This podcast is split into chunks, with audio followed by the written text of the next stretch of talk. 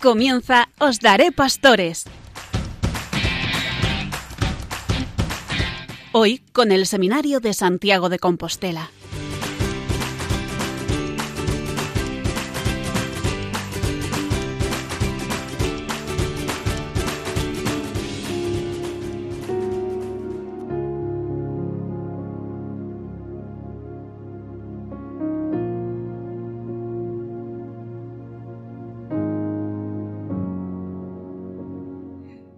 Buenas noches y bienvenidos a una nueva sesión del programa Os Daré Pastores desde el Seminario Mayor de Santiago de Compostela.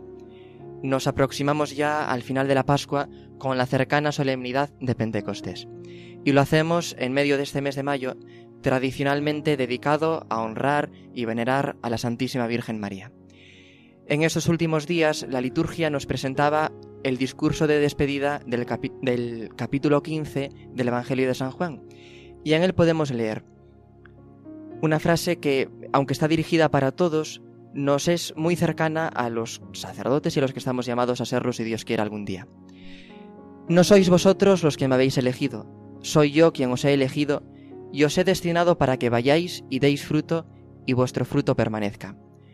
A este propósito decía el Papa Benedicto XVI, en una homilía comentando este pasaje, que son palabras dirigidas de modo específico a los apóstoles, pero en sentido amplio conciernen a todos los discípulos de Jesús. Toda la Iglesia, todos nosotros, hemos sido enviados al mundo para llevar el Evangelio y la salvación. Pero, sigue diciendo el Papa, la iniciativa siempre es de Dios, que llama a los múltiples ministerios, para que cada uno realice su propia parte para el bien común.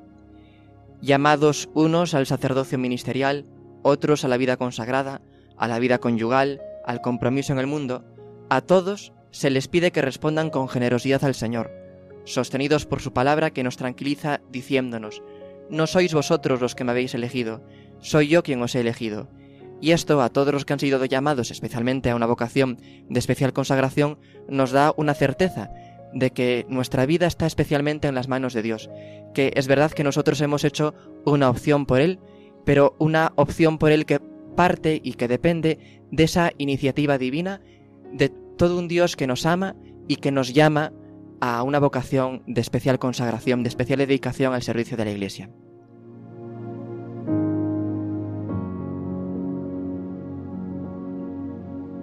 Y por eso yo quisiera comenzar el programa con una oración a la Santísima Virgen pidiéndole por el aumento y la perseverancia de las vocaciones.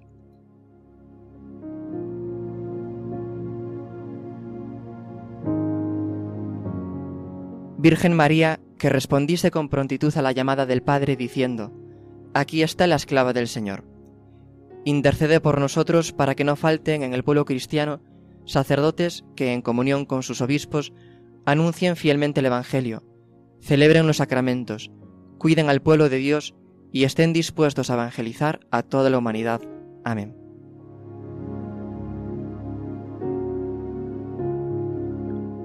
Y bien, con esta introducción damos comienzo a nuestro programa de esta noche.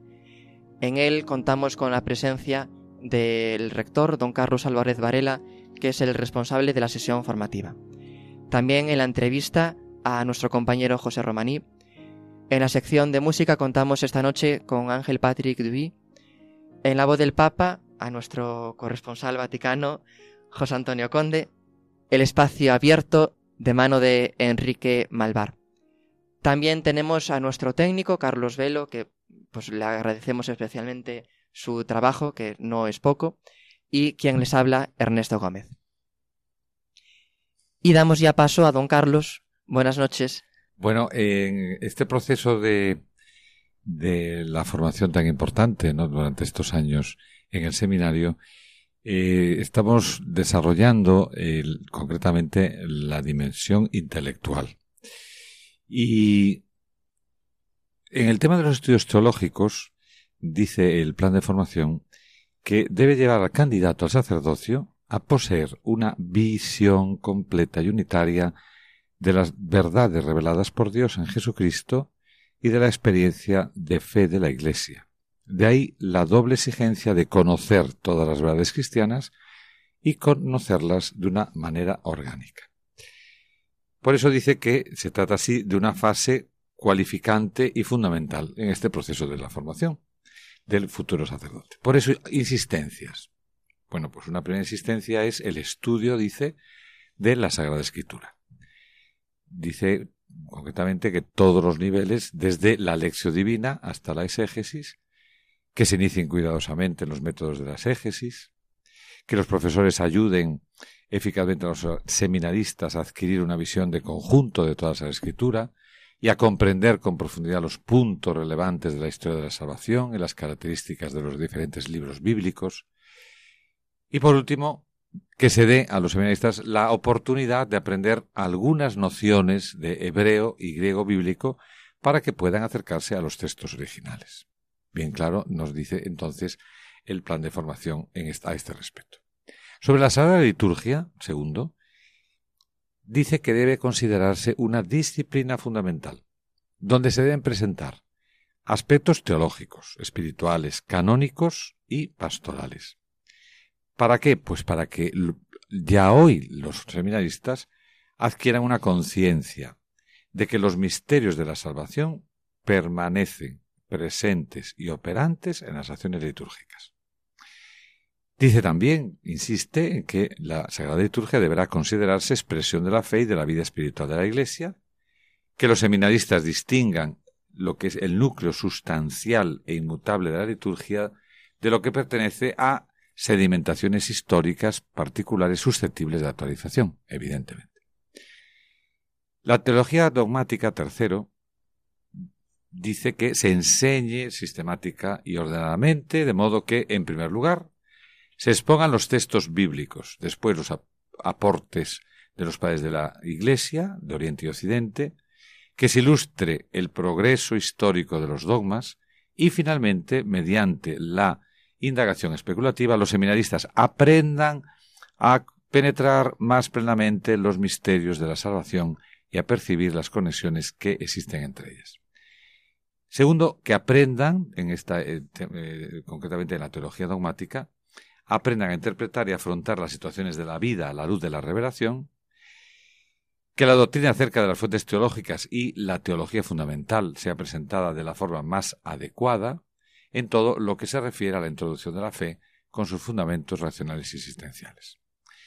Cuarto, con relación a la teología moral, deberá anclarse en la Sagrada Escritura. Ilustrará primero el actuar cristiano de los fieles, fundado en la fe, la esperanza y la caridad, exponiendo sistemáticamente la vocación a la santidad y a la libertad. Se ocupará de despertar el valor de la virtud y el sentido del pecado. La moral, la doctrina moral, que tiene su complemento en la teología espiritual que debe incluir el estudio de la teología y de la espiritualidad sacerdotal, de la vida consagrada y de la vida laical. La ética cristiana debe formar a los discípulos en la vida en la vía, perdón, de la santidad, cada uno de acuerdo con los rasgos de su propia vocación. Con relación a la teología pastoral, pues insiste, el plan de formación dice que la pastoral no es solamente un arte ni un conjunto de exhortaciones, experiencias y métodos. Posee una categoría teológica plena porque recibe de la fe los principios y los criterios de la acción pastoral de la Iglesia en la historia. No puede faltar en el programa de estudios la misionología, una genuina formación sobre la universalidad de la Iglesia y la promoción de su anhelo evangelizador. Con relación sexto a la doctrina social de la Iglesia, considerando que el anuncio y el testimonio del Evangelio tiene un importante radio de acción en la sociedad humana y mira a la construcción del reino de Dios. Esto implica, nos dice el plan de formación, una lectura evangélica de las relaciones humanas, sociales y políticas. En este horizonte se incluyen temas inherentes a la vida del pueblo de Dios, entre los cuales sobresalen, concretamente, subraya la búsqueda del bien común, los valores de la solidaridad entre los pueblos y de la subsidiariedad, la educación de los jóvenes, los deberes y derechos relacionales en el trabajo, el significado de la autoridad política, los valores de la justicia y de la paz, etc. Aquí, en este punto, concretamente, mm, eh, dice que encuentra una resonancia importante el actual magisterio de la Iglesia y se refiere al problema ecológico. La salvaguarda de la creación y el cuidado de nuestra casa común forman parte de la visión cristiana del hombre y de la realidad. En relación séptimo con la historia eclesiástica, insiste en que es necesario que se tenga en cuenta el progreso de las doctrinas teológicas, la concreta situación social, económica y política, así como las opiniones y formas de pensamiento que han influido mayormente, indagando su recíproca interdependencia y su desarrollo, y segundo, que se deberá resaltar el admirable encuentro entre la acción de Dios y la acción humana, favoreciendo el sentido auténtico de la Iglesia y de la tradición de la Iglesia. Octavo, el derecho canónico, también que se enseñe partiendo de una sólida visión del misterio de la Iglesia a la luz del Concilio Vaticano II, que se deberá mostrar cómo todo el ordenamiento canónico y la disciplina eclesiástica deben responder a la voluntad salvífica de Dios, que el derecho de la Iglesia en su conjunto podría concebirse como el gran esfuerzo por traducir en lenguaje canonístico la eclesiología conciliar, y por último que el derecho canónico se pone al servicio de la acción del Espíritu en la Iglesia y desde un recto discernimiento de las situaciones eclesiales que favorece un ejercicio pastoral eficaz. Y por último, noveno, dentro de la formación de esta dimensión intelectual, insiste en la también para considerar en el plan de formación de los estudios teológicos, entre otras disciplinas, el ecumenismo y la historia de las religiones, especialmente las más difundidas en cada país. Y claro, insiste en que ser muy conscientes de que evangelizamos, dice el texto de la ratio, también cuando tratamos de afrontar los diversos desafíos que puedan presentarse. Se deberá prestar mucha atención a los destinatarios del anuncio de la fe y por ello las preguntas y desafíos que emergen de la cultura secular. Bien, aquí nos, vamos, nos quedamos para continuar, si Dios quiere, con lo que serán las materias ministeriales. Muchas gracias. Muchas gracias a usted, don Carlos. Yo pienso que pues a veces las, las, personas que participan, que colaboran en nuestras parroquias, nos pueden preguntar, bueno, ¿qué tal en el seminario? ¿Qué tal llevas los estudios? Nos pueden preguntar también muchas veces, bueno, ¿y, cuántos años de estudios son? Pues dependiendo de las diócesis, ¿no? Esto también se, se adapta. Pues, seis, siete años normalmente de estudios, y, la gente se asombra porque dice, caray, pues son más años que una carrera civil, o, cuántos años, o, hay que ser perseverantes, ¿no? Para, para estar ese tiempo, pues, que no, no es tampoco corto, en, en, los seminarios. Y claro, esto responde a, lo que nos estaba explicando usted ahora, don Carlos, a las exigencias de la formación que, que nos pide el dar respuesta a situaciones tan, tan complejas de la realidad que nos encontramos y estar lo mejor preparados posibles, ¿no? Como tantas veces se nos dice en el seminario, ser sacerdotes santos y sabios. Y por eso, pues muchas gracias por traernos en este espacio formativo en qué consiste la, la formación intelectual. Muchas gracias, encantado.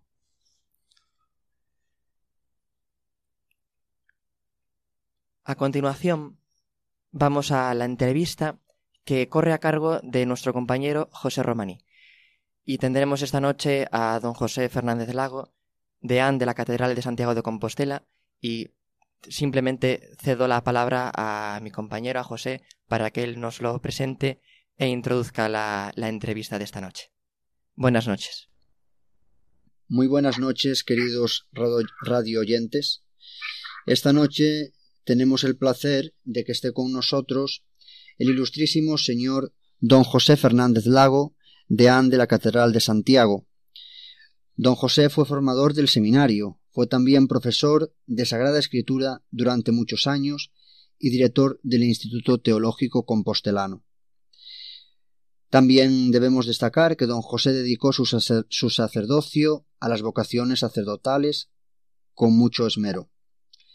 Con motivo de su reciente elección como deán y debido a que estamos viviendo el año santo, un año santo prolongado y también especial por las circunstancias que nos rodean, está con nosotros esta noche don José para charlar un rato distendidamente sobre todos estos temas que acabamos de enunciar. Muy buenas noches, don José, muchas gracias por estar con, con nosotros aquí en esta sección de, de este programa de Radio María. Hola, buenas noches.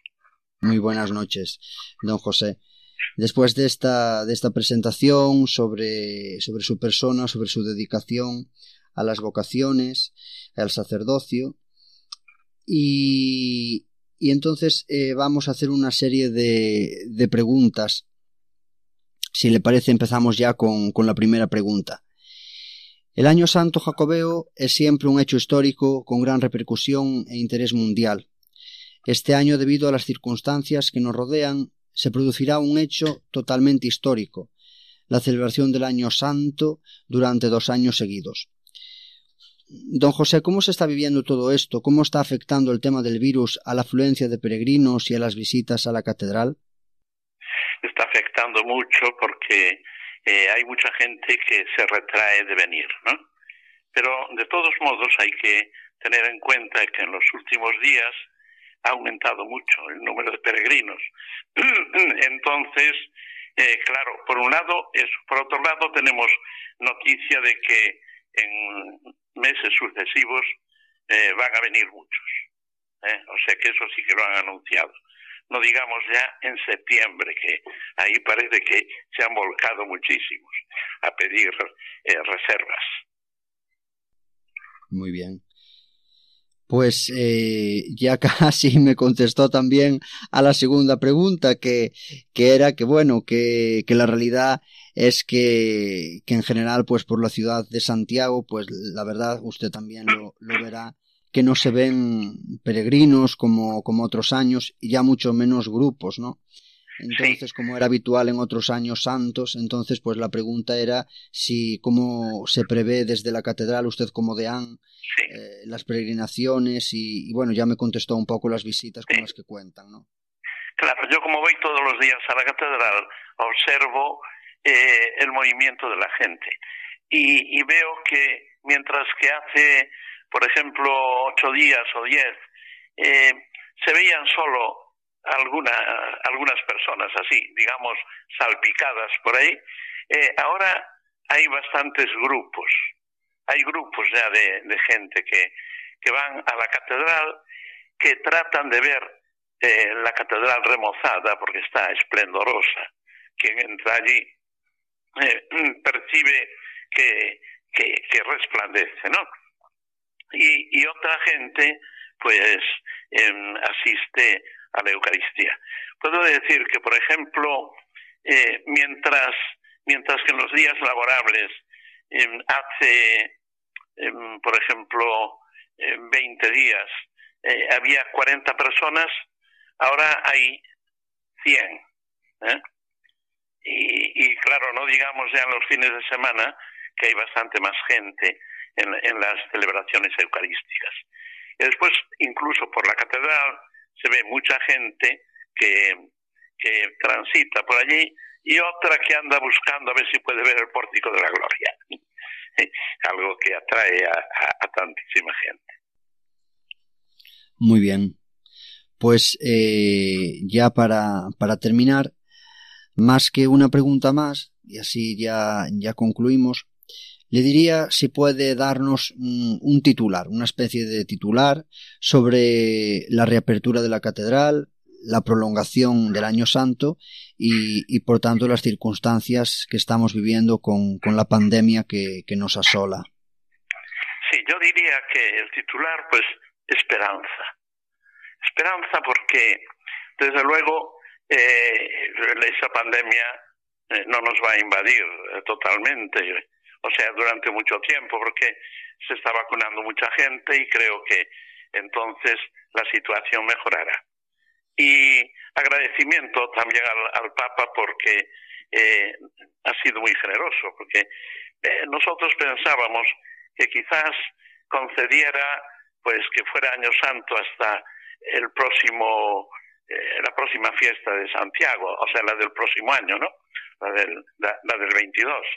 Pero ha ido más allá de lo que nosotros pensábamos. Y esperanza porque desde luego de los males se pueden sacar bienes, porque Dios, Dios dirige la historia. Y, yo creo que al hombre de hoy, al hombre occidental de hoy, le hacía falta algo que le hiciera mm, bajar un poco de su autosuficiencia. Eh, nos iba todo bien, progresaba el hombre, considerábamos que teníamos todas las posibilidades. Y desde luego, uno ya, ya el hombre occidental casi había retirado a Dios de su sitio. Y yo creo que esto nos, nos va a hacer pensar un poco más en que Dios está ahí, que Dios gobierna la historia y que nosotros tenemos que pensar no solo en las cosas de esta tierra, sino en que el Señor nos ha creado para vivir para siempre. Pues muchas gracias, don José, pues que, que sea así, ¿no? Y que, que, vivamos pues este año santo, ya digo, especial, y, y, que lo vivamos como usted nos acaba de decir muy bien, ¿no? Con, con esperanza, con, con, alegría, con la esperanza siempre puesta en, en el Señor y también pues en, en, la Santísima Virgen que interceda por nosotros, como rezamos en la salve, pues vida, dulzura y esperanza nuestra, ¿no? Y, y que en este mes de mayo también dedicado a, a, la Santísima Virgen, pues que ella nos, nos ayude, nos guíe siempre hacia, hacia el Padre y que guíe también a esos peregrinos pues que están viniendo a pesar de las circunstancias a Santiago. Bueno, gracias a vosotros y a los radio oyentes. ¿eh? Pues muchas gracias, vale. muchas gracias, don José. Buenas noches. Vale. Buenas Adiós, noches. buenas noches. Adiós, buenas noches. Buenas noches. Adiós. Adiós. Muchas gracias José, gracias también a don José Fernández que nos haya cedido este espacio de su tiempo para estar con nosotros esta noche en el programa Os Daré Pastores. San Luis María Griñón de Montfort comenzaba su tratado sobre la verdadera devoción a la Virgen María con estas palabras. Jesucristo vino al mundo por medio de la Santísima Virgen y por medio de ella debe también reinar en el mundo. Para colaborar al advenimiento de ese reinado de paz y amor, orando intensamente en la espera de un nuevo Pentecostés con la Madre de Jesús en este mes de mayo, te pedimos nos ayudes a ser testigos de esperanza y misericordia en nuestro mundo, herido por tantas formas de sufrimiento. Así, con tu oración, voluntariado y donativos, podremos extender a todos los lugares de la tierra la voz del buen pastor que quiere llamar a cada oveja por su nombre. Colabora. Puedes hacerlo sin moverte de casa con una simple llamada al 91 822 8010 o a través de nuestra página web www.radiomaria.es, donde verás los números de cuenta a donde podrás realizar una transferencia bancaria o a través de pasarela de pago con tarjeta. Además, tenemos disponible el método de pago Bizum. Y si quieres que tu donativo desgrabe, no olvides indicar tus datos personales, incluido tu NIF.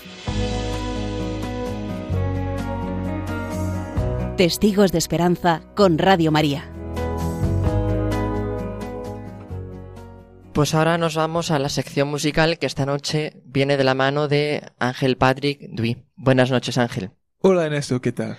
Muy bien, ¿qué canción nos traes hoy? Pues una canción bonita, como siempre. Pues... Estamos en el mes de mayo, el mes de las flores, y elegí una canción francesa muy bonita, del cantante Jean-Claude Gianada. Pues estamos deseando escucharla. Vale, vamos a escucharla entonces.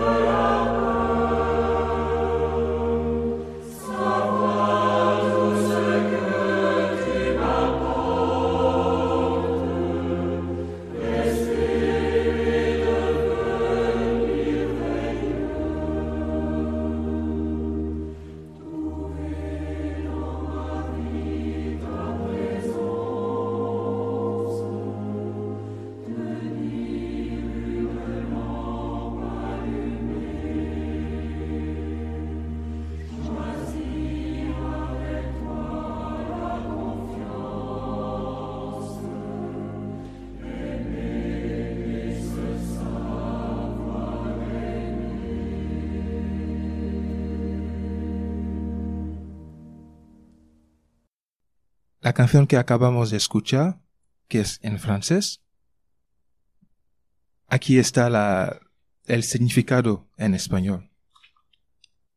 Encontrar tu presencia en mi vida. Sostener una lámpara encendida. Elegir confiar en ti, amar y saberme amado. Encontrar tu mirada en el cielo oscuro de mis dudas. Arder con el eco de tu voz. Quedarme por el pan del camino. Saber reconocer tus pasos. Arder cuando el fuego se convierte en ceniza. Ir al que espera. Elegida sin retirar celebrar el regreso de un niño. Abrí cuando llamen a mi puerta, romper las cerraduras del miedo, saber todo lo que me traes, quedar y mejorar.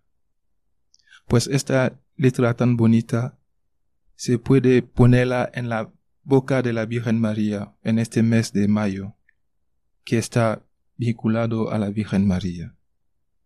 Y yo quiero acabar con esta pequeña oración a la Virgen, diciendo, María, en este mes dedicado a ti, vengo a ti, conoces todas las intenciones de mi corazón, confío en ti y en tu intercesión ante Jesús tu Hijo, nuestro Salvador. Escucha mi oración. Amén. Pues muchas gracias Ángel por esta canción que nos has traído hoy y ahora nos vamos a la voz del Papa. José Antonio, buenas noches. Buenas noches, Ernesto. Buenas noches, queridos radioyentes. Un mes más estoy con todos ustedes para explicarles las catequesis del Santo Padre Francisco. Y lo hacemos hoy con la octava de las bienaventuranzas. Bienaventurados los perseguidos por causa de la justicia, porque de ellos es el reino de los cielos. De Mateo 5, 10, 12. Esta es una promesa de bendición para aquellos que sufren por hacer lo correcto. Jesús advirtió que sus seguidores iban a ser perseguidos, pues si a mí me han perseguido, también a vosotros os perseguirán. Si vivimos de acuerdo con las bienaventuranzas, entonces no nos vamos a mezclar con la multitud. Si vivimos un estilo de vida de acuerdo a Dios, será imposible no destacarnos de todos aquellos que viven según el mundo. Y esta diferencia puede traer dificultades. Ser diferente, especialmente de una manera de acuerdo a Dios, puede traer persecución. El Santo Padre dijo que ser perseguidos por vivir coherentemente la fe lleva a encontrar un verdadero tesoro mucho mayor al que puede ofrecer el mundo. Recordó a los cristianos perseguidos, pero pidió no generalizar y no leer las palabras de Jesús en clave victimista. Para concluir, dijo que el cristiano está llamado a vivir el espíritu de las bienaventuranzas y que toda su vida haga gustar a los demás el buen sabor de Cristo y del Evangelio. Termino con una oración que dice así Dios nuestro, que en tu misteriosa providencia has querido asociar tu Iglesia a los sufrimientos de tu Hijo, concede a los fieles que sufren persecución, a causa de tu nombre, el don de la paciencia y de la caridad, para que puedan dar testimonio fiel y creíble de tus promesas. Por Jesucristo nuestro Señor. Amén. Buenas noches y que Dios les bendiga. Muchas gracias, José Antonio, por traernos cada mes la reflexión sobre las bienaventuranzas a partir de las catequesis del Papa, y esta en concreto sobre la bienaventuranza prometida a los que sufren persecución por causa del Evangelio, por causa de Jesucristo. Pues tú bien lo has dicho, ¿no? También el apóstol San Pablo nos dice que todas esas persecuciones, que todos los padecimientos que sufre por el Evangelio, lo ofrece para completar lo que falta a la pasión del Señor. Y esa es también la actitud que tenemos que tener los que hemos sido llamados a, una especial vocación, ¿no? Ofrecer los sufrimientos que a veces nos acarrea el, el ser testigos de Jesucristo, pues para esa salvación del mundo que, Él nos ha, nos ha ganado con su pasión, muerte y resurrección. Muchas gracias, José Antonio, y buenas noches. Buenas noches. Y por último es el turno de Enrique Malvar, que nos trae el espacio abierto. Buenas noches, Enrique. Buenas noches. Pues los micrófonos son tuyos y te escuchamos. Pues yo voy a hablar un poquito, vamos a reflexionar sobre la jornada de los enfermos. Recientemente en la Iglesia hemos celebrado esta jornada. Pienso que esta celebración nos trae a la cabeza tres puntos principales que todos debemos revisar. Primero, hacer un examen. Segundo, dar gracias. Y tercero, una petición. En relación con el examen. Cada individuo, cada cristiano, que va fundamentando la sociedad en la que vive, estamos llenos de personas enfermas, necesitadas, a nuestro alrededor. Esta jornada quizá nos va a indicar cómo actuamos nosotros para con los enfermos, qué actitud tenemos para aquellas personas que sufren. En una sociedad en la que podíamos decir que las personas enfermas no son sólo aquellas que tienen algún padecimiento físico, sino también espiritual, psicológico, emocional, pienso que es deber de cada creyente, nos lo dice el Señor en la parábola del buen samaritano cuando el Señor dice vete y haz tú lo mismo. Es misión del creyente ser signo de esperanza para los enfermos, acompañándolos, rezando por ellos, mostrándole, mostrándoles nuestro amor, nuestro cariño, y de ahí ir al segundo punto, una acción de gracias. Debemos dar gracias a Dios por los enfermos. Pienso que ellos, sin duda, en la vida de la Iglesia, son, por una parte, el centro del misterio que nos envuelve, es decir, pienso que los enfermos son como aquellas pequeñas trozos de madera en, los cuales nuestro, nuestro Señor Jesucristo murió en la cruz para redimir a todos. El enfermo, llevando su enfermedad con esperanza, con alegría, con una visión sobrenatural, ofreciendo sus sufrimientos, pues realiza un rico apostolado. Y, puede, y aunque suene raro, un enfermo desde su cama, postrado, puede hacer muchas veces tanto apostolado como una persona en sus plenas facultades.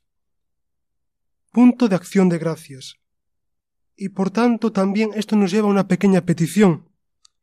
Creo que desde el seminario es fundamental que todas personas, todas aquellas personas que nos oigan, piensen cómo valoran ellos el sacramento de la santa unción, tanto para ellos como para, los, para sus prójimos, para sus más cercanos.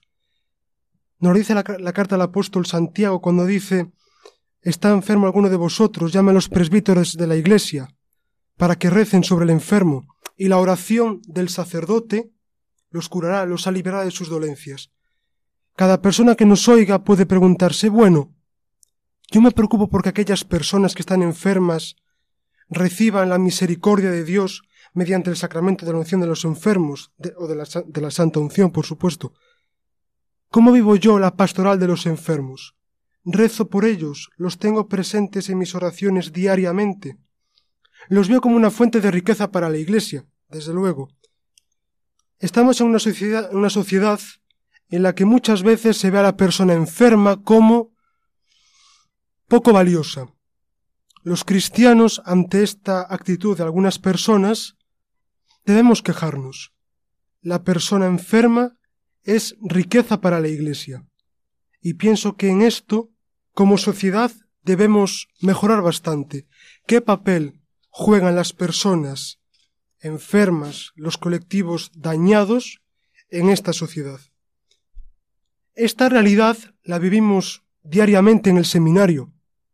Puedo decir con orgullo que no hay día en que los seminaristas no tengamos presente, bien en la oración colectiva o bien en la oración individual de cada uno, a los enfermos, y también a los que cuidan de ellos. Pienso que aquellos enfermeros, médicos, asistentes, que se desgastan por sus enfermos, son una presencia de Cristo. Por tanto, pienso que esta jornada nos debe ayudar a examinarnos cómo tratamos a los enfermos, los valoramos, rezamos por ellos, nos preocupamos porque frecuenten los sacramentos, los vemos como fermento de la vida de la Iglesia. Pienso que estos puntos con los cuales podemos ver la jornada de, oración por los enfermos nos pueden ayudar bastante. Y me gustaría acabar con una oración a la Virgen Santísima. Bien es cierto que, debido a las consecuencias de esta pandemia, todos habremos tenido algún conocido que haya pasado la enfermedad, o que de una u otra manera la haya sufrido, por situaciones económicas, familiares quizá, quién sabe. Por tanto, podemos decir que a todos nos ha afectado, no solo a los que se han infectado, sino a todos y cada uno de los que han pasado esta enfermedad, son iglesia. Y por tanto me gustaría rezar una oración a la Virgen que pienso que en estas circunstancias viene muy al caso. Esta oración fue creada por el Santo Padre San Juan Pablo II, que como pudimos ver fue un ejemplo de saber llevar la enfermedad santamente y de saber morir santamente. Él no se apartó de la cruz, sino que cargó con ella hasta el último suspiro. Por tanto, pienso que esta oración que sale de la boca del Santo Padre San Juan Pablo II expresa varios sentimientos que tenía él en su corazón de entrega a los enfermos, de amor a los enfermos, de misericordia para, con los enfermos y por lo tanto de misericordia para con todos los que formamos la Iglesia. La oración dice así, Oh Virgen María, salud de los enfermos, que has acompañado a Jesús en el camino del Calvario, y has permanecido junto a la cruz en la que moría tu Hijo participando íntimamente de sus dolores, acoge nuestros sufrimientos y únelos a los de Él. Madre misericordiosa, con fe nos volvemos hacia ti. Alcánzanos de tu Hijo el que podamos volver pronto, plenamente restablecidos, a nuestras ocupaciones, para hacernos útiles al prójimo con nuestro trabajo. Mientras tanto, quédate junto a nosotros en este momento de prueba y ayúdanos a repetir cada día contigo nuestro sí rotundo a tu Hijo, seguros de que Dios sabe sacar de todo mal un bien más grande. Y así, en la contemplación del rostro de Cristo resucitado, encontremos la abundancia de la misericordia de Dios y la alegría sin fin del cielo. Amén. Pues muchas gracias Enrique por esta reflexión que nos has traído sobre la Jornada Mundial del Enfermo. Es verdad, tú lo recordabas, que esta situación de pandemia que vivimos desde hace más de un año nos ha hecho más sensibles hacia la realidad que sufren, que padecen tantos enfermos en tantas partes del mundo. Y es que todos tenemos personas enfermas, cercanas a nosotros, personas mayores, personas que viven solas, y claro, cuando nos tenemos que afrontar la definición del término salud, ¿qué es la salud? Pues no solo nos referimos a la ausencia de enfermedad. La salud es también ese bienestar físico, pero no solo físico, un bienestar también psíquico, espiritual, anímico, y que, pues por desgracia, no, no todas las personas pueden disfrutar de, de este bienestar pleno, y por eso todas estas personas son destinatarias de una especial atención y de un especial cariño por parte de la Iglesia. Todo esto se encarga la Pastoral de la Salud.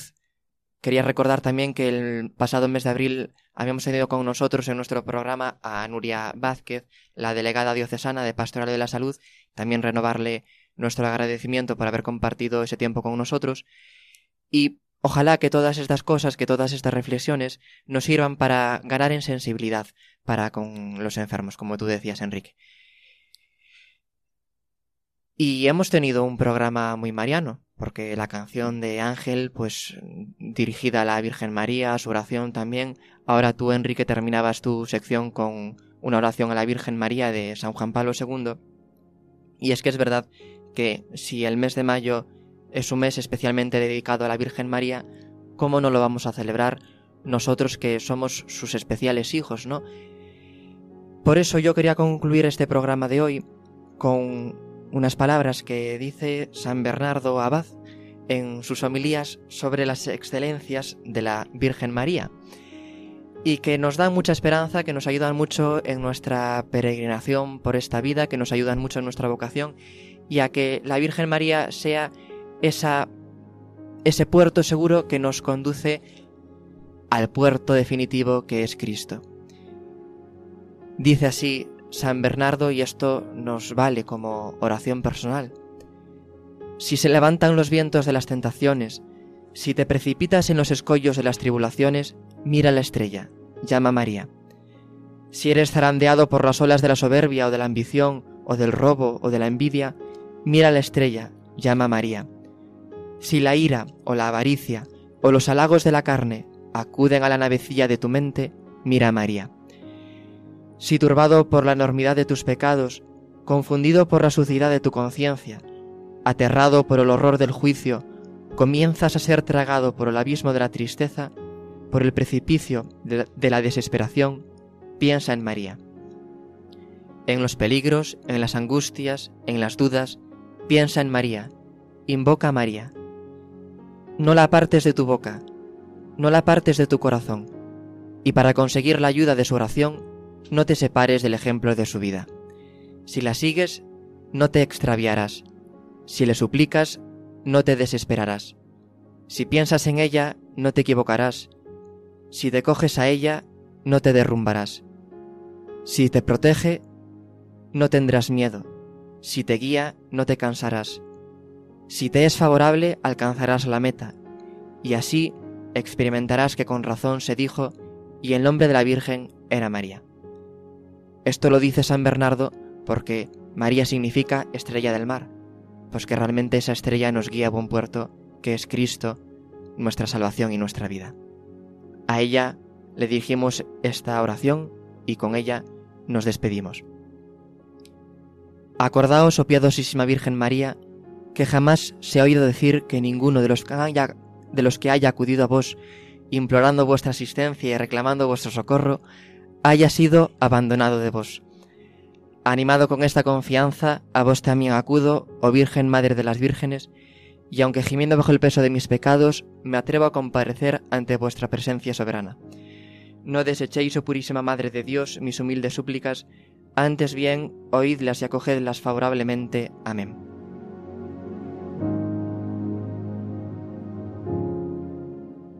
Buenas noches y hasta el próximo programa.